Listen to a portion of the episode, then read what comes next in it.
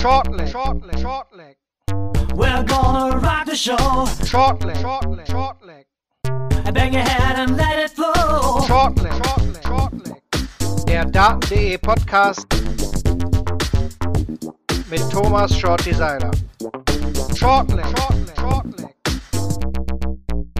Heute verzichte ich auf den Gesang am Anfang, begrüße euch aber natürlich trotzdem zu Tag 5 und damit auch Ausgabe Nummer 5 des Shortleg Podcast der PDC WM 2021. Geballte Frauenpower heute hier im Podcast, denn neben mir, Marvin Fanbohm, ist auch meine Daten.de Kollegin Anke Heinisch zum ersten Mal mit dabei. Hi Anke.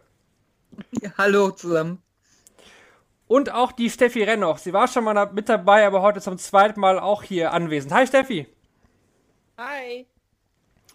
Und damit ich nicht ganz alleine bin, ist der Shorty neben mir. Hi Shorty. Zum Glück habe ich so einen starken und festen Kontakt zu meiner femininen Seite, dass ich hier keine Angst habe. Hallo Marvin.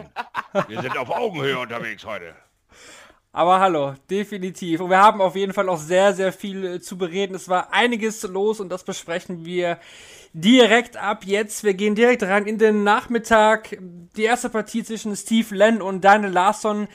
Für Steve Len war so ein bisschen der Aufgalopp des Tages, worauf ich jetzt gar nicht so detailliert zu sprechen kommen möchte. Len war da einfach auch der bessere Spieler, gewinnt 3-1. Ja, aber ich denke, da müssen wir jetzt nicht so viele Worte zu verlieren.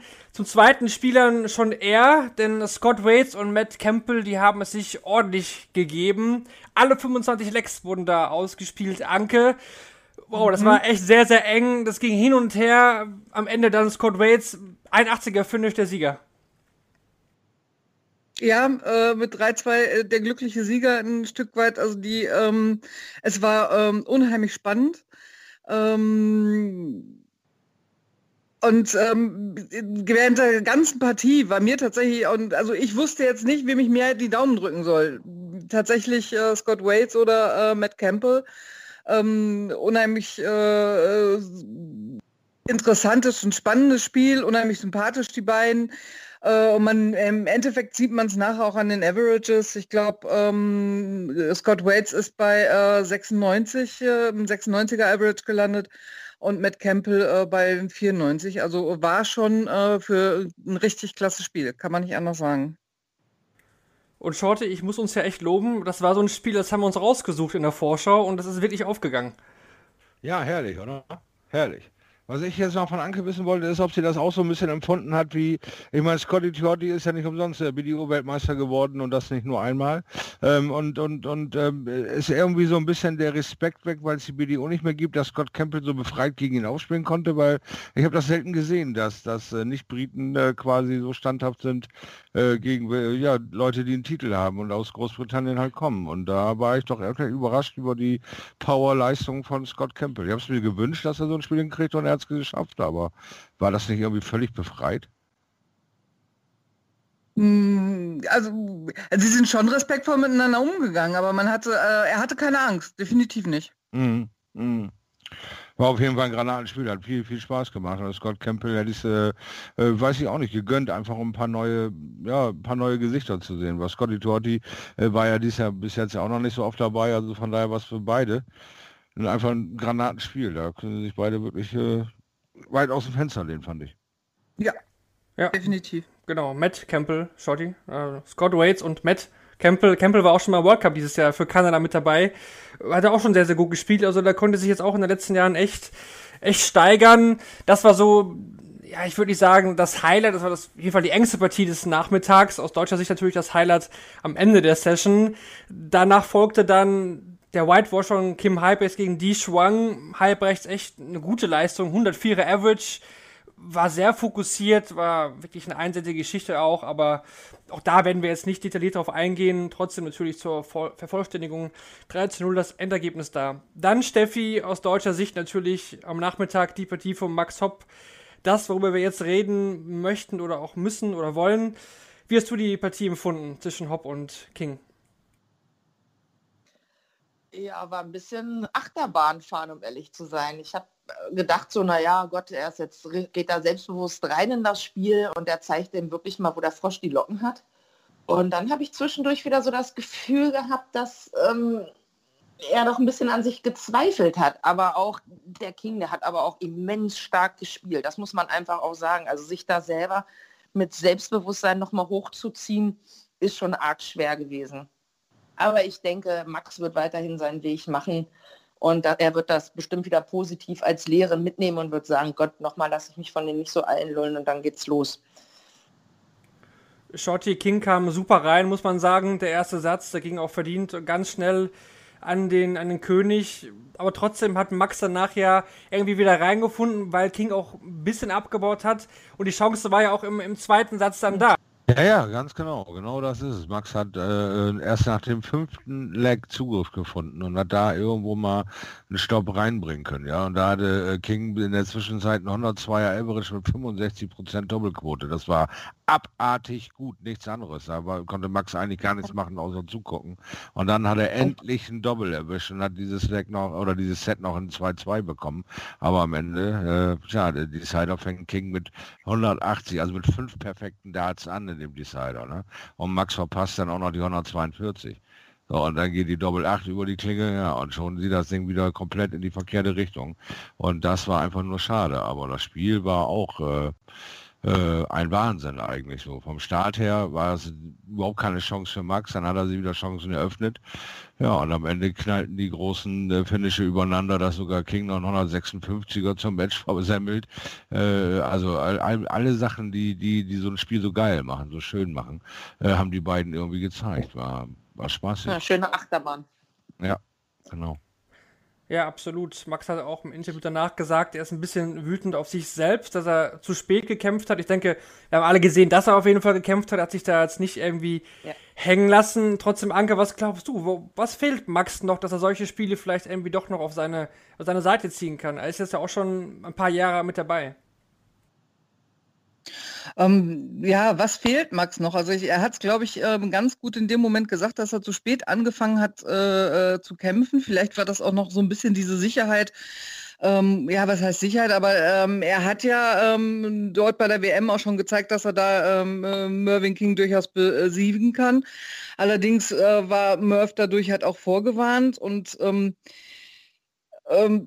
er hat zu spät in dem Moment den Dreh gekriegt und auch dieses, ähm, ich sag mal ein Stück weit, dieses aggressive Kämpfen, das er äh, sich selber hochgezogen hat, ähm, das kam halt im Endeffekt erst äh, äh im äh, äh, dritten Set und äh, das war dann, ähm, ja, ähm, damit hatte er halt schon viel verloren. Dann noch ein Thema, was ich gerne ansprechen würde in dem Zusammenhang, weil es auch User gefragt haben, das können wir heute gerne thematisieren, ist ähm, der Hate in den sozialen Medien. Da hat Max natürlich heute natürlich wieder, muss man sagen, äh, nach einer Niederlage viel Hate abbekommen. Steffi, du bist ja auch eine, sag ich mal, bekannte Spielerin. Ähm, hast du da schon Erfahrungen irgendwie auch gemacht äh, nach Spielen, nach verlorenen Spielen oder wie ist da dein, deine Einschätzung in den sozialen Medien für solche Spieler, die dann wirklich auch oft dann persönliche Nachrichten bekommen, die man einfach nicht lesen möchte?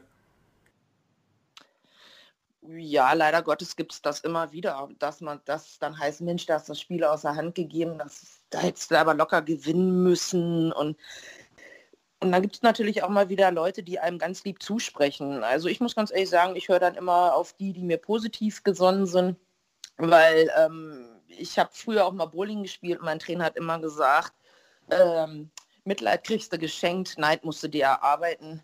Und daran halte ich mich immer, weil ansonsten denke ich, zieht es einen als Spieler viel zu stark runter, wenn man sich mit dem Ganzen immer auseinandersetzt. Weil wenn man so ein Spiel verloren hat, ist man ja selber schon so ein bisschen am Boden. Ja, und wenn man sich das dann noch alles durchliest und dann immer weiter nach unten kommt, ich glaube, die Kluft wird dann irgendwann definitiv zu groß, um da dann noch hochzukommen. Shorty, warum glaubst du, dass es immer Max so am heftigsten trifft, wenn man sich die Kommentare anschaut? Ja, Max ist ein Typ, an dem man sich identifiziert. Der wird vor unseren Augen groß. Der Kerl ist mit 16 das erste Mal dahin marschiert und fährt mit 25 das achte Mal darunter und äh, ist so voll beladen mittlerweile von fast einem Jahrzehnt WM schauen, mit so viel Wünschen und so vielen Hoffnungen der vielen jungen, aber auch altgedienten Data, die endlich diesen Knoten platzen sehen wollen. Er, er, tanzt seit Jahren vor unseren Augen und er macht diese entscheidenden Schritte für uns einfach zu langsam. Und das sind die, die, die Sachen, die wir ihn immer wieder sofort schön vor die Füße werfen können, weil wenn wir auf, selber auf der Couch sitzen, irgendwie auf den Tasten rumballern und äh, Beleidigungen und wilde Verwüstungen anstellen, äh, das können wir irgendwie komischerweise alle. Aber dass wir alle vergessen haben, wie glückselig er uns gemacht hat, als er die ersten Titel abgeräumt hat, als er die ersten Major-Dinger äh, angegriffen hat und da für uns immer wieder, immer verflucht nochmal wieder deutsche Dartgeschichte geschrieben hat.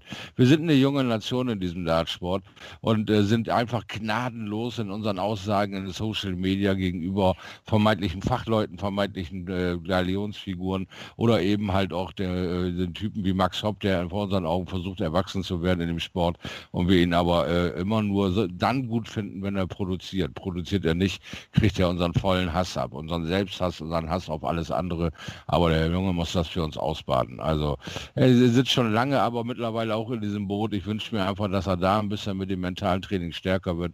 Falls ihn das heute noch wirklich so attackiert, dann muss er einfach einen Block finden, weil sonst, äh, wir wissen das alle, so eine Karriere kann 30, 40, 50 Jahre dauern. So lange lässt du dich nicht anscheißen von der Welt. Dann drehst du irgendwann durch. Also von daher muss Max da so ein bisschen äh, sich selber weiter abkapseln, aber da ist er auf einem guten Weg, denke ich. Ja, denke ich auch. Max wird wieder zurückkommen, das hat er schon oft genug äh, gezeigt und es war ja trotzdem die zweite Runde, sind trotzdem 15.000 Pfund, die für ihn auch echt wichtig sind und nächstes Jahr kann er dann wieder hoffentlich von halbwegs null durchstarten. Zum Glück aus deutscher Sicht hatten wir dann die Chance, es am Abend besser zu machen in Person von Nico Kurz, der 3 zu 1 gewonnen hat gegen Andy Hamilton, wir hatten es hier schon so ein bisschen geungt vor dem Spiel, dass Hamilton alle Register ziehen wird. Anke, das hat er auch gemacht. Das hat er definitiv auch gemacht. Und äh, äh, wenn ich die beiden Spiele vergleiche, ich sage jetzt mal äh, vorher von, äh, von Max und jetzt äh, Nico durch musste, dann hatte ähm, ähm, dann war definitiv, ähm, hatte Nico das schwerere äh, Spiel, ähm, auch wenn es der Average nicht aussagt, aber ähm, er war halt, äh, Andy Hamilton war halt sehr, sehr langsam. Ähm, alleine das äh, ist, glaube ich, in dem Moment dann äh, schwer zu handeln. Vor allen Dingen, wenn man auch nicht dieses Publikum im Hintergrund hat, was, im, was einen gegebenenfalls auch noch ein äh, Stück weit äh, pusht. Und ähm, so war zwischendurch diese Partie eher sogar schläfrig. Ja, es war sehr, sehr langsam natürlich äh, wegen Hamilton, der natürlich ja eh schon langsam ein Stil hat, aber er hat sich wirklich viel Zeit genommen, auch beim, beim Darts rausziehen, Shorty, ist es uns auch aufgefallen. Ähm, er hat wirklich alles versucht, weil es lief ja spielerisch wirklich nicht gut. Ja, und äh, dann fängst du halt an in deiner Trickkiste rumzukramen und äh, dass er jeden Pfeil einzeln aus dem Board dreht und dann, wenn er mal einen guten Moment hat, den voll auskostet und einfach nur Zeit von der Uhr nimmt, ja, dass er da schon äh, mehr oder minder aufgefallen ist und Nico dann hinterher in dem Interview sagt, Mensch, äh, das habe ich jetzt so in dieser krass Form noch gar nicht so erlebt, dass jemand so auf die Bremse tritt und da musste ich erstmal mit umgehen lernen, aber das hat er relativ schnell weggesteckt und äh, konnte seinem guten Spiel vertrauen. Also das war schon imposant, äh, äh, wie Nico da äh, die Sachen einfach so hingenommen hat, wie sie eben passiert sind. Ja? Er hat sich da nicht großartig äh, von schrecken lassen, dass es da eine gute Phase von Hamilton gab, dass es diverse Breaks gab, alle Wellen. Nico hat äh, cool, konstant sein Spiel da vorgetragen und war für mich eigentlich immer Herr der Lage. Steffi ja. aus. Ja, gerne. ja, ja, wollte ich jetzt auch gerade mir kurz, kurz was zu sagen. Ich muss auch sagen, also ich fand das von Nico extrem gut, was er da gemacht hat, dass er sich da so angepasst hat. Aber ich glaube, das ist auch einfach so seine Art. Also er ist ja eh so ein ruhiger Typ, der sich wenig über Sachen aufregt ja, und ich denke, das kam ihm auch noch ganz äh, zugute. Aber ich habe zwischendurch auch so das Gefühl gehabt, dass der Hamilton sich selber aus dem Spiel gebracht hat. Desto mehr Spirenzien er versucht hat, da äh, an Nico auszutesten, desto mehr kam er, glaube ich, zwischendurch auch raus, hatte ich zumindest das Gefühl. Aber wie schwierig ist denn auch aus Spielersicht, wenn man jetzt nicht sein A-Game spielt, da ruhig zu bleiben? Vor allen Dingen bei dieser Stage, die ja total dieses Jahr in die Länge gezogen ist und man ist einfach da in einer absoluten Leere. Oh, das ist extrem schwer. Also ich habe schon zwischendurch zu meinem Mann gesagt, ich wäre, glaube ich, schon dreimal wieder ausgeflippt. Also ne, so innerlich, weil äh, also ich wäre, muss ich ganz ehrlich sagen, glaube ich, echt erstmal ein richtiges Loch gefallen. Ich hätte wesentlich länger gebraucht, wenn ich es überhaupt erstmal geschafft hätte. Weil der hat das wirklich extrem in die Länge gezogen. Aber wie man gesehen hat, Nico hat sich da hinten hingestellt, hat da durch die Gegend geguckt und hat gedacht, naja, mach du mal, ich werde schon noch mein Spiel finden. Also fand ich schon extrem gut. Also ich hätte es vielleicht wirklich nicht so hingekriegt, weil es extrem schwer ist. Genau, das hat er auch bei uns im äh, Interview noch gesagt, dass wir jetzt kurzfristig noch bekommen haben. Danke an die äh, Sport 1 Kollegen, die das äh, möglich haben an der Stelle. Er hat gesagt, dass er auch dann versucht hat, einfach zu seinen Freunden und Familie zu schauen, die ja zum Glück dann zugelassen sind, noch immerhin diesem Jahr. Hat dann drüber geschaut und ja, hat es am Ende 3 zu 1 gewonnen. Das zählt, äh, Shorty, und damit haben wir jetzt das deutsche Duell dann in der nächsten Runde gegen Garpe Clemens. Aber ich denke, da sind wir uns einig, das wird ein komplett anderes Spiel. Ja, na, selbstverständlich. Also erstmal vom Gefühl her gar keine Sache. Beide angekommen bei dieser äh, WM. Äh, Nico schon mit einem Spiel gesegnet, alle Wellen und die beiden sind so gut miteinander bekannt. Äh, vom Daterischen her äh, kennen die sich in- und auswendig. Also äh, es hat so ein Gefühl wie äh, zwei Kumpels, die sich zum Training treffen und wenn das Gefühl aufkommt, dann gewinnen wir alle, weil da fliegt die Kuh. Ja, da wird wirklich ein Häuser eingerissen. Was beim Training manche Sachen äh, funktionieren, äh, die lassen einen einfach mit der Zunge schnalzen, weil man eine schöne, lockere, entspannte Atmosphäre hat und dazu hast du noch diese nur positive Bestätigung. Kein Publikum, was boot, kein Publikum, was gelangweilt ist, kein Publikum, was ein Faktor ist. Also äh, das wird eine grandiose Partie, eine grandiose Partie, wo ich mich einfach jetzt äh, einfach mal nicht traue zu sagen, wer das Ding gewinnt. Würde Ja. ich mich auch nicht trauen. Ich auch nicht. Das wird, das wird, äh, es wird sehr, sehr spannend werden.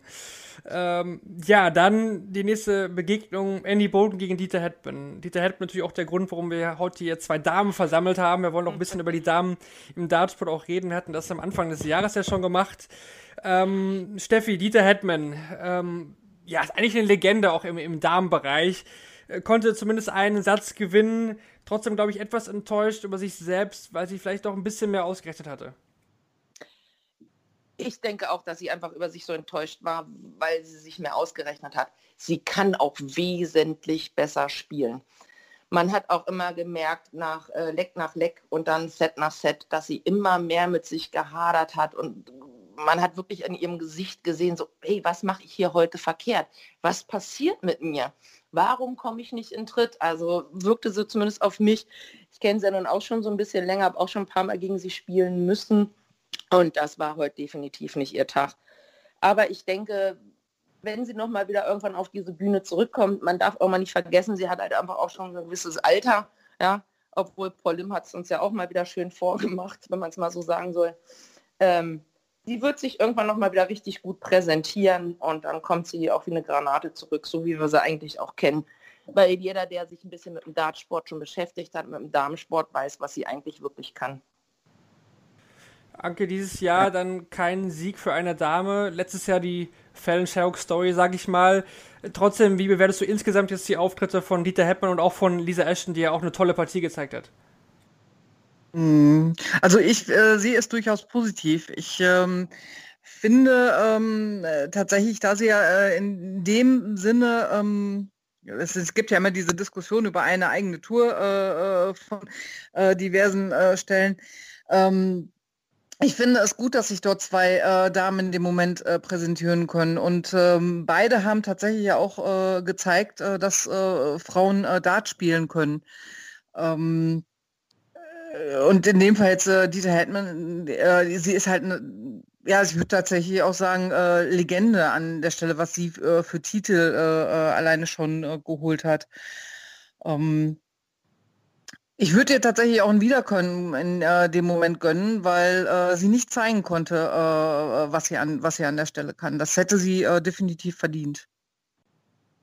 Es gab ja dieses Jahr die Women's Ser- Series Steffi, jetzt war dieses Jahr durch Corona dann auch in UK etwas äh, schwierig. Wäre das dann eine Geschichte, die dich reizen würde, wenn es nächstes Jahr sowas geben würde und die Teilnahme da, sag ich mal, jetzt nicht von Corona äh, betroffen wäre, wo du auch Lust drauf hättest?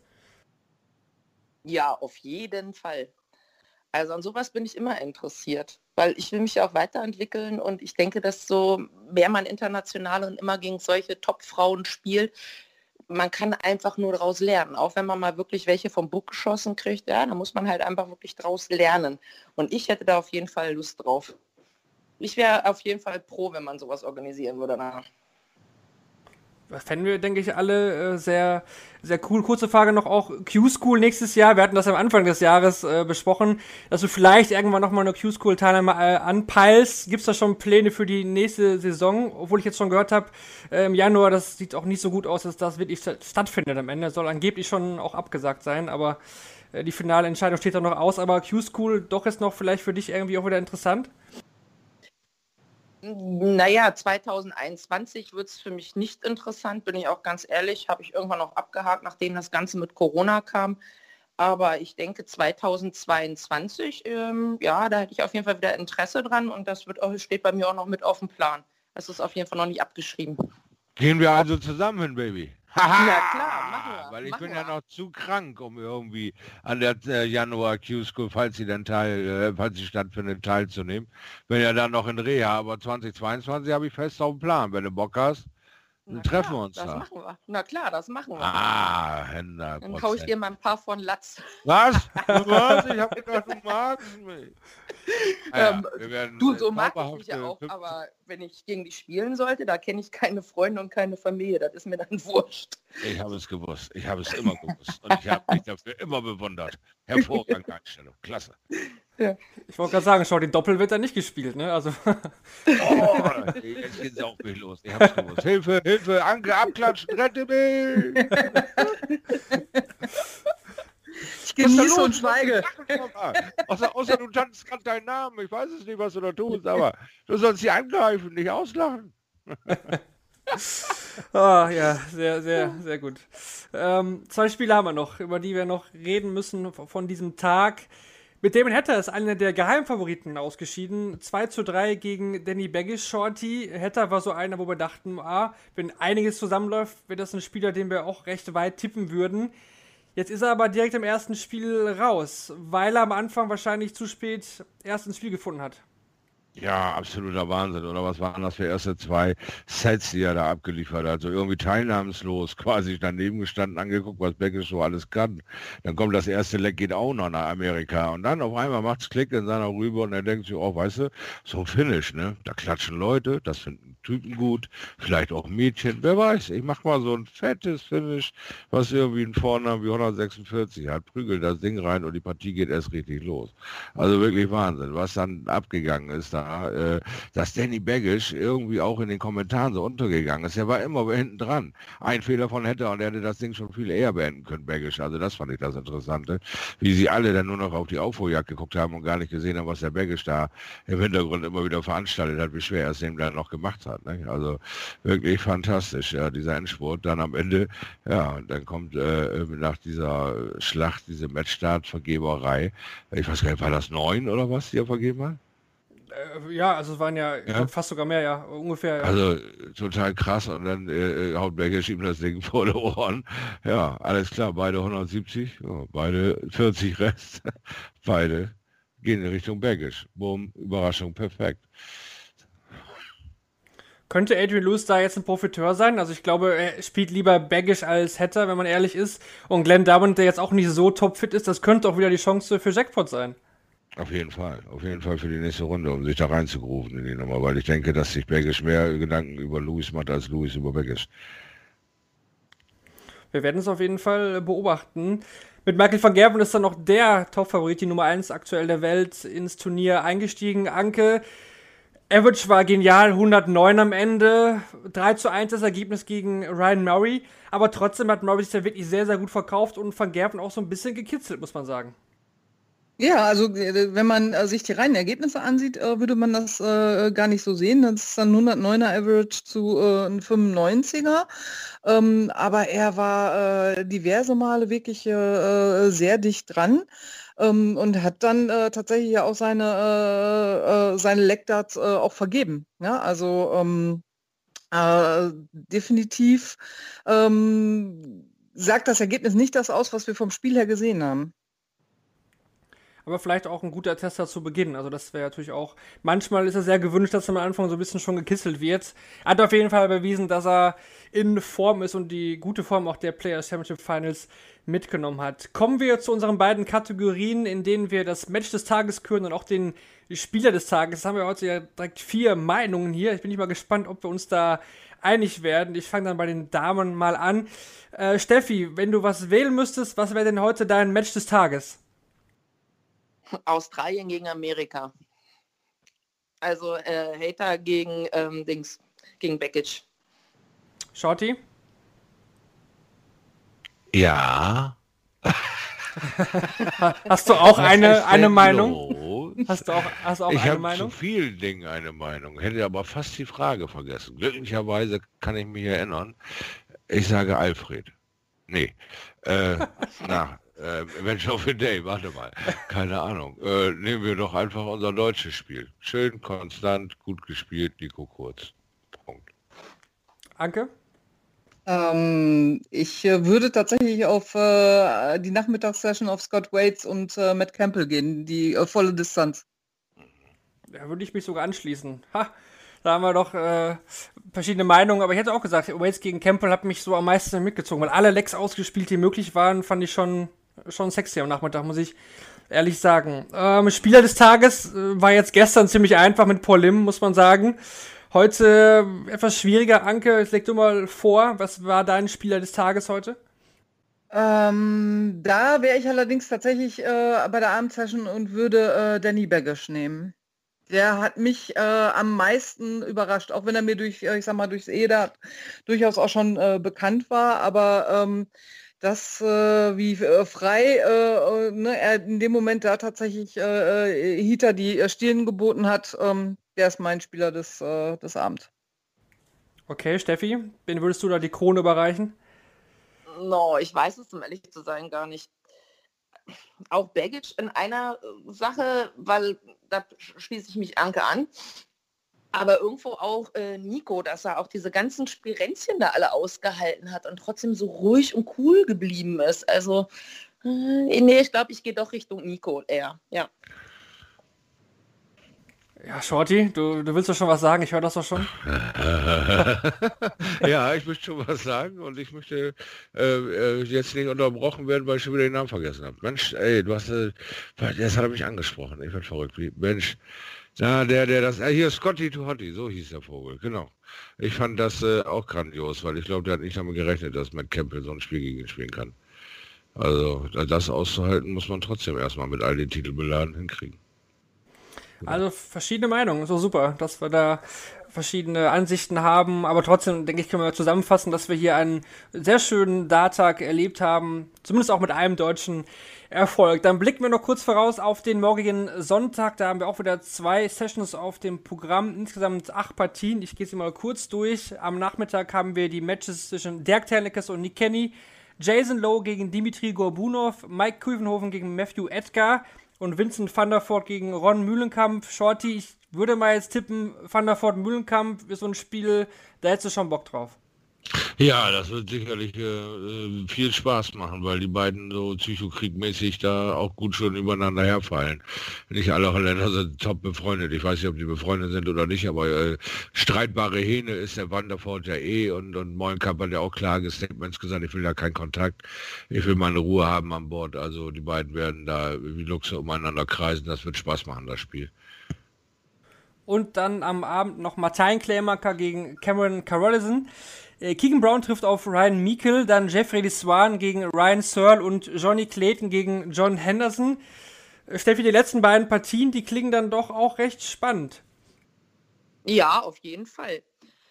Auf jeden Fall hätte ich auf das Spiel mit Ryan Searle richtig Lust. Da bin ich ganz ehrlich. Ich weiß nicht, irgendwie gefällt er im Moment so vom Spielen her. Ich finde ihn ganz cool im Moment. Anke, noch von dir der letzte, die letzte Meinung, der letzte Abschluss der Sendung. Auf welches Spiel freust du dich generell morgen so am meisten, wenn du da jetzt eins nochmal rausnehmen müsstest? Wenn ich eins mir rausnehmen müsste, bin ich äh, tatsächlich bei äh, dem letzten Spiel äh, Johnny Clayton gegen äh, Henderson. Ja, auch, auch interessant, ne? Also Hendo jetzt äh, mit dem Sieg gestern war vielleicht auch nicht ganz so überzeugend, hat ja auch echt viel abgespeckt, muss man sagen, gegen Johnny Clayton. Das Match wurde ja getauscht, also eigentlich hätte Gary Anderson das spielen sollen, das haben sie ja noch kurzfristig dann ähm, vor ein paar Tagen getauscht, weil Anderson ja äh, in Quarantäne ist, weil er Kontakt mit einer positiven Person hatte. Ja. Ja, und Shorty erst am 21. anfängt für der Sohn zu arbeiten. Und am 23. hat er gesagt, komm, mach ich das nochmal. Guter Mann, der Anderson. Ein sehr guter Mann. hey, ich habe das Anderson-Spiel gekriegt. Aber hast du nicht auch dann das deutsche Duell? Ja, natürlich. Hier, zwei Orden an einer Brust. Zum Glück habe ich nur eine Brust. Oh Mann, da können wir uns ja, ja freuen, ne? Das ich krieg Kopfkino-Shorty. Wird einfach dann Zeit, jetzt äh, die Sendung zu beenden, wahrscheinlich, bevor wir jetzt hier äh, zu weit äh, äh ja, äh, aus dem Detail rausgehen. Ich danke euch fürs dabei sein. War eine muntere Runde. Danke, Steffi. Gerne, gerne, sehr gerne. Auch danke, Anke, für die Premiere heute. Sehr gerne, Marvin. Und Shorty, wie immer, war ein Fest. Danke, es hat wieder mal Spaß gemacht. Danke euch beiden, war schön. Ja, und wir hören uns dann morgen wieder, wenn es wieder heißt Shortleg, der Daten.de Podcast. Macht's gut. Ciao.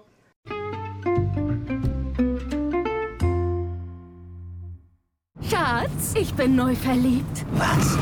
Da drüben. Das ist er. Aber das ist ein Auto. Ja, eben. Mit ihm habe ich alles richtig gemacht. Wunschauto einfach kaufen, verkaufen oder leasen. Bei Autoscout24. Alles richtig gemacht.